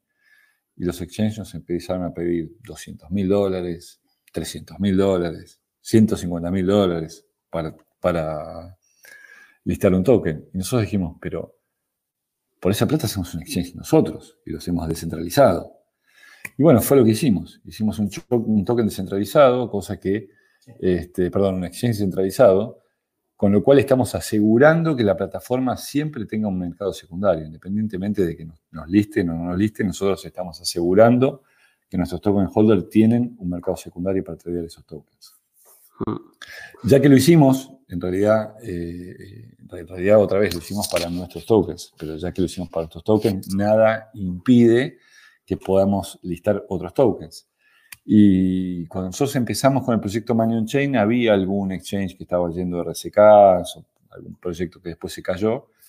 Y bueno, hoy somos el único exchange centralizado que está a punto de lanzar sobre RSK. Así que bienvenidos todos los proyectos que necesiten listar sus tokens. Hmm. ¿A punto? Eh, ¿Qué significa? A punto de semanas. Eh, tenemos, la, tenemos, hoy, tenemos hace dos semanas la última versión definitiva del smart contract que está siendo auditada en este momento y recibimos ayer las últimas correcciones de bugs menores de, la interfase que estamos testeando. Así que ni bien termina la, la auditoría, que será en las próximas dos semanas, lo vamos a publicar en la testnet y después de algunas semanas de testnet, lo, lo vamos a mandar a mainnet. Eh, una pregunta en la que mm, cazo una cosa que has soltado al principio. Eh, este, este exchange descentralizado y con la facilidad que tiene RSK de dialogar con, Ethereum, porque son prácticamente idénticos en muchas cosas, eh, ¿está pensado para que en algún momento también haya tokens RC20 de Ethereum? Mira, es excelente la pregunta que me haces. Eh, ¿Sabes que va a existir un bridge entre RSK y Ethereum? Sí.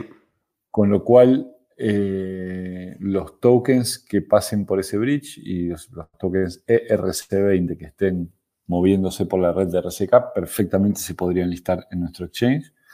Nosotros no pensamos en deployar el exchange en Ethereum porque creemos que no, agrega valor eh, sumar un exchange más a la comunidad de Ethereum habiendo tantos exchanges tan buenos sobre Ethereum. Entonces, nosotros no estamos pensando en deployar nuestro exchange en la red de Ethereum porque entendemos que la necesidad no existe y salir a competir con algún otro exchange y, por ahí atomizar aún más la poca liquidez que hay en, en el ecosistema de EFI no es algo que sea bueno para el ecosistema, por más que a nosotros nos pueda generar algo más de fee, pensamos que es mayor el daño que le estamos haciendo a la comunidad que, la ganancia que podemos llegar a tener nosotros. Mm. Y en las mismas líneas, eh, lo has medio soltado antes de que podéis plantearos utilizar otros activos para colateralizar una stablecoin. Eh, ¿Ethereum podría ser uno de ellos? Qué buena pregunta. Mira, en el caso de que deployemos, eh, nosotros hoy estamos pensando que lo más lógico es deployar en la red de RSK y que nuestros tokens a través del bridge RSK Ethereum funcionen y se integren en el ecosistema DeFi de Ethereum. Si nosotros deployáramos nuestra plataforma en Ethereum, probablemente no utilizaríamos Ethereum como colateral, utilizaríamos algo como el WBTC como colateral y haríamos un espejo de lo que tenemos en RSK en Ethereum. ¿Por qué? Porque el Bitcoin es muchísimo mejor colateral que Ethereum para un stablecoin de estas características. Una de las cosas que nosotros, que para nosotros es muy importante, es que no existan liquidaciones, ni para el Bipro, ni para el dólar on-chain. El 2X, si se liquidan, no nos preocupa, porque el que está jugando el juego del 2X sabe que corre ese riesgo. Pero para nosotros es muy importante que no exista nunca, jamás, una liquidación de los Bipro o una liquidación de los dólar on-chain. Y eso sabemos que lo logramos con la volatilidad de dólar on-chain, que del, del Bitcoin, la volatilidad de Ethereum es bastante más salvaje y es bastante más ineficiente correr nuestro modelo con un colateral como Ethereum. Distinto sería, eh, por ejemplo, un proyecto que tuviera su token, que tuviera muchísimo colateral de su token, perdón, tuviera muchísima cantidad de su token y dijera yo quiero hacer eh, una stablecoin para que paguen mis, para que me precompren los servicios que van a usar en mi red sin estar expuestos a la volatilidad. Y te pongo un ejemplo clarísimo. Nosotros estamos trabajando con la gente de RCK haciéndoles un stablecoin con colateral en RIF. Que para ellos tiene mucho sentido, porque ellos como fundación tienen una gran masa de RIF que pueden poner como colateral para emitir una pequeña cantidad de eh, moneda estable. Y que la gente que, tiene que necesita eh, comprar el token RIF para usar los servicios de la plataforma RIF, en lugar de comprar el RIF y estar expuestos a la volatilidad del RIF, pueden comprar el RIF dólar y haber, eh, tener fija esa cantidad de dólares de servicios que compraron. Ahí los incentivos no son tan interesantes porque cuando, por ejemplo, hablamos de, de 3 a 1, de la relación entre BitPro y el dólar on-chain, cuando hablamos de un token que no tiene historia, te, vas a, ratios cercanos al 7 a 1 o al 10 a 1 o al 12 a 1. Entonces, es algo que tiene mucho sentido si vos tenés una fundación atrás con una necesidad puntual como esta, pero no tiene mucho sentido para soltarlo en el, salvaje oeste del criptomundo y que la gente lo empiece a usar. Vale, pues eh, habiendo habiéndote hecho esta pregunta sobre Ethereum como colateral, salto a unas pocas preguntas conclusivas que, tengo. Eh, creo que, igualmente podríamos hacer un segundo podcast porque hay otras cosas que, no vamos a comentar por, tiempo, como los riesgos o eh, medidas de, seguridad extremas y, cómo, cómo funciona esto sobre todo. Y también hay una parte más peliaguda de comentar que son los riesgos de los smart contracts propiamente. Y esto obviamente no lo, no lo, vamos a comentar aquí. Pero bueno, con estas preguntas conclusivas y enlazando con esta parte de Ethereum, eh, obviamente pensar en Money on-chain es, te viene a la cabeza MakerDAO y yo te, quería preguntar si ya en su momento que estabais siguiendo Ethereum y el inicio y casi que MakerDAO también es de, esa época, eh, ¿por qué consideras que es mejor el sistema de la, de, Money on Chain, que yo lo he mencionado, lo he bautizado como la Santa Trinidad, porque es el DOC, el BitPro y el BTCX, en vez de un sistema binario como es eh, DAI y, Ethereum, que, ellos con estos dos eh, activos pues hacen funcionar un sistema de, stable asset. Bueno, primero eh, quiero decirte que el, proyecto de MakerDAO es un proyecto que me gusta mucho. Eh, me parece algo genial lo que armaron. Si bien el modelo financiero, matemático financiero o los incentivos detrás de, la solución que ellos tienen no me gusta tanto como Money on Chain, me parece que lo que hicieron es genial. Eh, al mismo tiempo, te cuento que nosotros no diseñamos Money on Chain para resolver los problemas que tiene Ethereum, sino que nosotros diseñamos Money on Chain, eh, perdón, MakerDAO, sino que nosotros eh, diseñamos Money on Chain y después nos enteramos que existía MakerDAO. nosotros empezamos mm. a trabajar en enero de el 2017 fuerte en este proyecto que ya tenía un año y pico, dos años de, idea. Y recién descubrimos a MakerDAO a fines de marzo del 2017, de 2018, perdón. Que eh, era muy chiquito en aquella época. La verdad que el, crecimiento que ha tenido MakerDAO en el último año y medio ha sido fenomenal. De hecho, me acuerdo cuando nosotros descubrimos MakerDAO, le preguntamos a todo el mundo en el ecosistema, ¿conoces MakerDAO? ¿Viste MakerDAO? Nadie lo conocía. De hecho, mucha gente conoció MakerDAO por nosotros. Mm, a mí me gusta mucho más eh, nuestro modelo. Yo creo que nosotros tenemos los incentivos mejor colocados, los eh, usuarios mejor identificados. nosotros tenemos tres tipos de usuarios que interactúan con nosotros. El Bitcoin holder, el que tiene la moneda estable y el que tiene mm, y el que quiere el 2X. Adicionalmente, nosotros tenemos el PEG garantizado por el smart contract, que, no es menor. nosotros no dependemos de un mercado secundario 100% para que la cosa funcione. PEG está garantizado por el smart contract. Y otra gran ventaja y diferencia que tenemos nosotros es que si a vos alguien te paga con dólar on-chain, vos podés ir y devolver esos dólares on-chain contra el sistema. En MakerDAO solamente podés destruir los dólares on-chain si los creaste. Si no sos el que los creaste, la única manera que tenés de deshacerte de tu DAI es vendiéndolos en un mercado secundario. Hmm. ¿Podrías explicar un poco esto que lo has mencionado varias veces de nosotros tenemos el PEC en el smart contract? Eh, ¿Podrías desarrollar un poco esto? ¿Qué quieres decir? Sí, sí. ¿Te acordás que nosotros eh, tenemos la garantía de que cada 30 días todos los dólares on-chain pueden ser devueltos al smart contract a uno a uno? eso no sucede con MakerDAO. MakerDAO el único que puede devolver los, los DAI es el que los creó. Y adicionalmente, para emitir los dólares on-chain no hay que pagar ninguna tasa, solamente hay que pagar ese fee del 0,1% o 0,2%.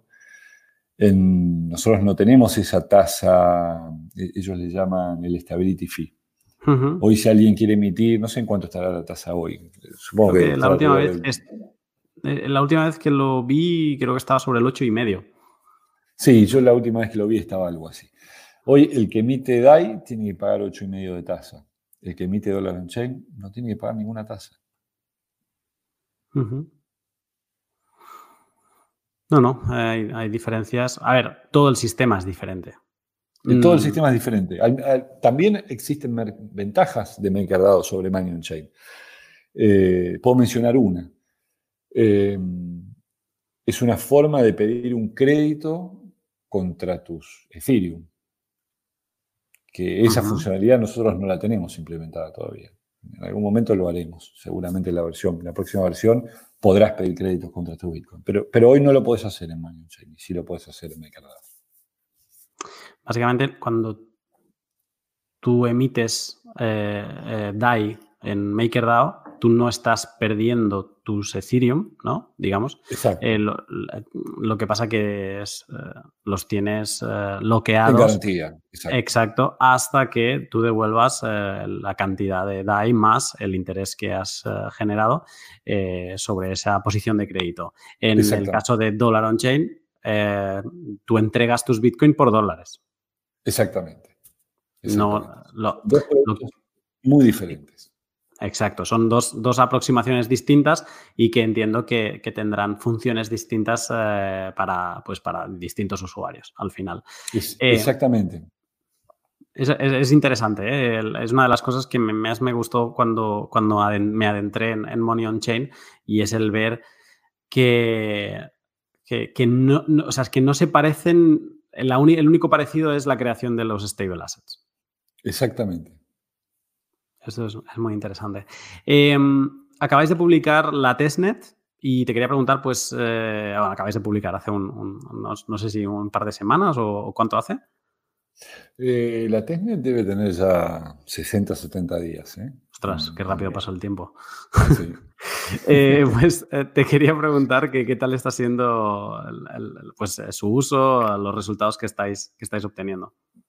Mira, fue muy interesante eh, al principio que la gente empezó a usarla. Nosotros, eh, te digo la verdad, deployamos la Testnet diciendo nadie nunca jamás la va a usar. Yo soy bitcoiner de la primera era y nunca jamás probé un producto en una Tesla. Y yo estaba convencido de que nadie la iba a usar. Y bueno, eh, hubo gente que la usó, tampoco son miles, pero hubo gente que la usó. Y ahora la tenemos un poco abandonada la testnet porque el 5 de octubre deployamos nuestra mainnet. Y así que hoy nosotros eh, estamos probando y usando nuestra mainnet. De hecho, hicimos una primera transacción real de transferencia de valor. Hace un par de semanas atrás hicimos una pequeña reunión para la gente que había trabajado en el proyecto y pedimos un servicio de pizza y pagamos la pizza utilizando Dollar on Chain. Esa fue la primera transacción real de transferencia de valor usando Money on Chain o Dollar on Chain en la mainnet. ¿Y, la mainnet para, para cuándo está prevista? Está, no, está muy cerquita, muy cerquita. Te digo, eh, nosotros estamos listos o casi listos. Queremos ponerle una, estamos haciendo un, pequeño upgrade a nuestra mainnet, donde le vamos a poner un límite de cantidad de bitcoins que se van a poder utilizar de colateral como una simple medida precautoria e ir arrancando de a poquito. Yo te conté que nosotros queremos que esto vaya creciendo orgánicamente, así que vamos a salir con la mainnet limitada. Y eh, estamos trabajando con una wallet que nos está integrando y ni bien esta wallet mm, haya terminado la integración y tengamos las pruebas del límite en, productivo, la abrimos, que va a ser en las próximas semanas. Días barra semanas. O sea, en 2019. Sí, sí, sin duda va a ser 2019. Podríamos abrirla hoy, en realidad. Es solo que somos maniáticos de la seguridad. Bueno, eso es bueno. Genial, pues nada, estaremos eh, atentos y, como creo que tiene que salir otro, otro podcast de, de Money on Chain, pues eh, podremos hablar de, ello. Como última pregunta, eh, a ver, cuando hablas con, con, muchos maximalistas Bitcoin, que, los hay y muchos, y los hay de diferentes grados, hablas de stable, de stable coins, una de las cosas que te dicen es, bueno, pero si las stable coins en sí mismas no son stables, porque es el, cada una, por ejemplo, antes decías que podría existir el peso on-chain. Ostras, el peso, otra cosa no, pero estable no lo es. Eh, es eh, lo estamos viendo este último año, que, que, está siendo una fiesta, la fiesta de la inflación. Y, eh, entonces, eh, es como una cosa, el dólar o el euro, pues sí que, son más estables, aunque tienen una, inflación eh, inherente, ¿no? Eh, ¿Crees que haya un día en que los stablecoins no hagan falta porque ya, digamos, dejen de ser útiles y vivamos en, algún tipo de mundo más hiperbitcoinizado o incluso con un patrón similar al oro, con algún, algún asset eh, de, supply fijo que haga, pues eso, inútiles las, monedas fiat? Mira, es un mundo que me encantaría ver, pero creo que no va a suceder. Este, la hiperbitcoinización es algo que me parece genial, Creo que puede llegar a suceder la hiperbitcoinización, pero que de cualquier manera van a seguir existiendo las monedas fiat. Eh, porque la gente está acostumbrada, porque los gobiernos no van a ceder eh, su potestad de emitir moneda y cobrar señoriaje. Este, realmente yo no veo un futuro eh, donde podamos prescindir de las stablecoins. Si vos te fijas el activo por excelencia de reserva de valor que tiene el mundo, que es el oro, ah. el oro es, volátil. yo me acuerdo en los años 90, una once de oro costaba 300 dólares y hace, en el 2013-14 pegó un pico arriba de los 2000 casi, si mal no recuerdo y hace un año y pico atrás estábamos abajo de los 900 y hace un par de semanas atrás estábamos arriba de los 1600.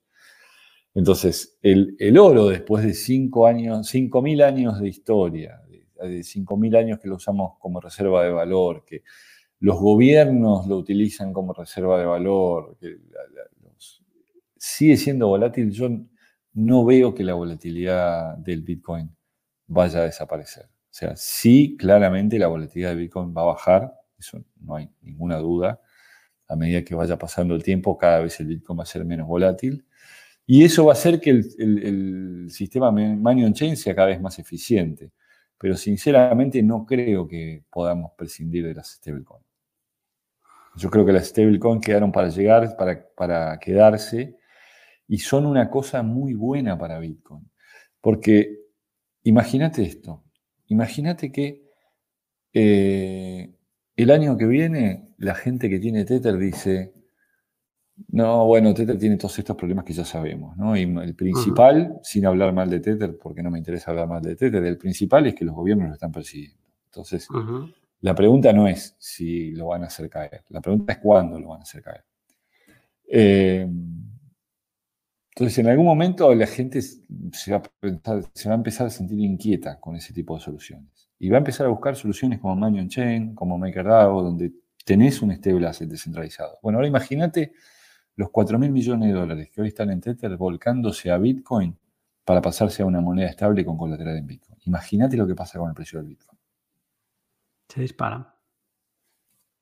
¿Entendés? O sea, es, esto es algo muy bueno para Bitcoin y ojalá que los bitcoiners lo entiendan así y ojalá que los bitcoiners entiendan el tremendo valor agregado que es Money on Chain para el ecosistema Bitcoin y el tremendo valor agregado que es el BitPro para ellos mismos. Genial. Pues eh, como, como última pregunta para, para resumir un poco lo que ha sido una charla interesantísima. pues creo que, no, podía ser, no podía ser mejor. Y lo que ya te pido por adelantado, a Max, es que te vuelvas a unir a mí eh, en otro momento, eh, pues eso, para seguir Con muchísimo gusto. Pues eh, el, mismo que tendré yo para seguir comentando los quizá un poco más avanzado, quizá cuando esta mainnet esté, esté funcionando y podamos hablar de, de, otros aspectos, pero sí que creo que han quedado puntos, digamos que hemos, hemos podido comentar la arquitectura de, Money on Chain. Hemos eh, aclarado pues, las diferencias muy importantes con otros assets estables que, existen. Y eh, pues a mí me ha parecido muy interesante conocer bien en profundidad la, función de BitPro, pero bueno, eh, es también interesante hablar de los riesgos eh, y, sobre todo pues para estos long holders que, entendamos bien bien pues todas las capas. Esto, Money on Chain ya estaríamos casi como en, capa 3 porque tenemos Bitcoin, tenemos RSK y por encima estamos en, Money on Chain. O sea, cada, cada, vez nos vamos separando más del, del, del centro que es Bitcoin y eso obviamente pues va incorporando capas que yo creo que están muy bien organizadas, eh, RSK eh, yo creo que está bien pensado, ahora hay ese punto de, de centralidad con la federación que ya comentó Dieguito, pero que bueno, si se implementase pues DryChain eh, podríamos acabar de, descentralizar y, y, Money on Chain pues se siguen agregando estas otras capas con smart contracts y que creo que es importante que que comentemos y sobre todo a mí me gustaría pues saber tu opinión y cómo lo ves tú, que además se ve que, tienes una opinión muy formada en, todos estos campos, o sea que estoy deseoso de, poderla escuchar. Max, para quien nos escuche, si no te, mm, no te controla, no te sigue, ¿dónde puedes seguir escuchando más eh, o leyendo más sobre Money on Chain y, sobre ti también? Bueno, nos pueden seguir en Twitter, Money on Chain OK. Este, pueden visitar nuestra página, eh, eh, me pueden seguir a mí en Twitter. Mm, no, recuerdo mi nombre de usuario de Twitter, creo que es arroba Max este, Pero no estoy seguro. Pero si van al, Twitter de Money Chain, ahí me van a ver seguro. Genial, genial. Perfecto, Max. Pues eh, agradecido por este momento. También agradecimiento a, Manu que ha estado detrás eh, haciéndolo posible. Y, nada, eh, estamos en contacto. Estamos en contacto. Muchísimas gracias por esta charla. A mí me ha gustado mucho. A mí también. Un saludo. Igualmente.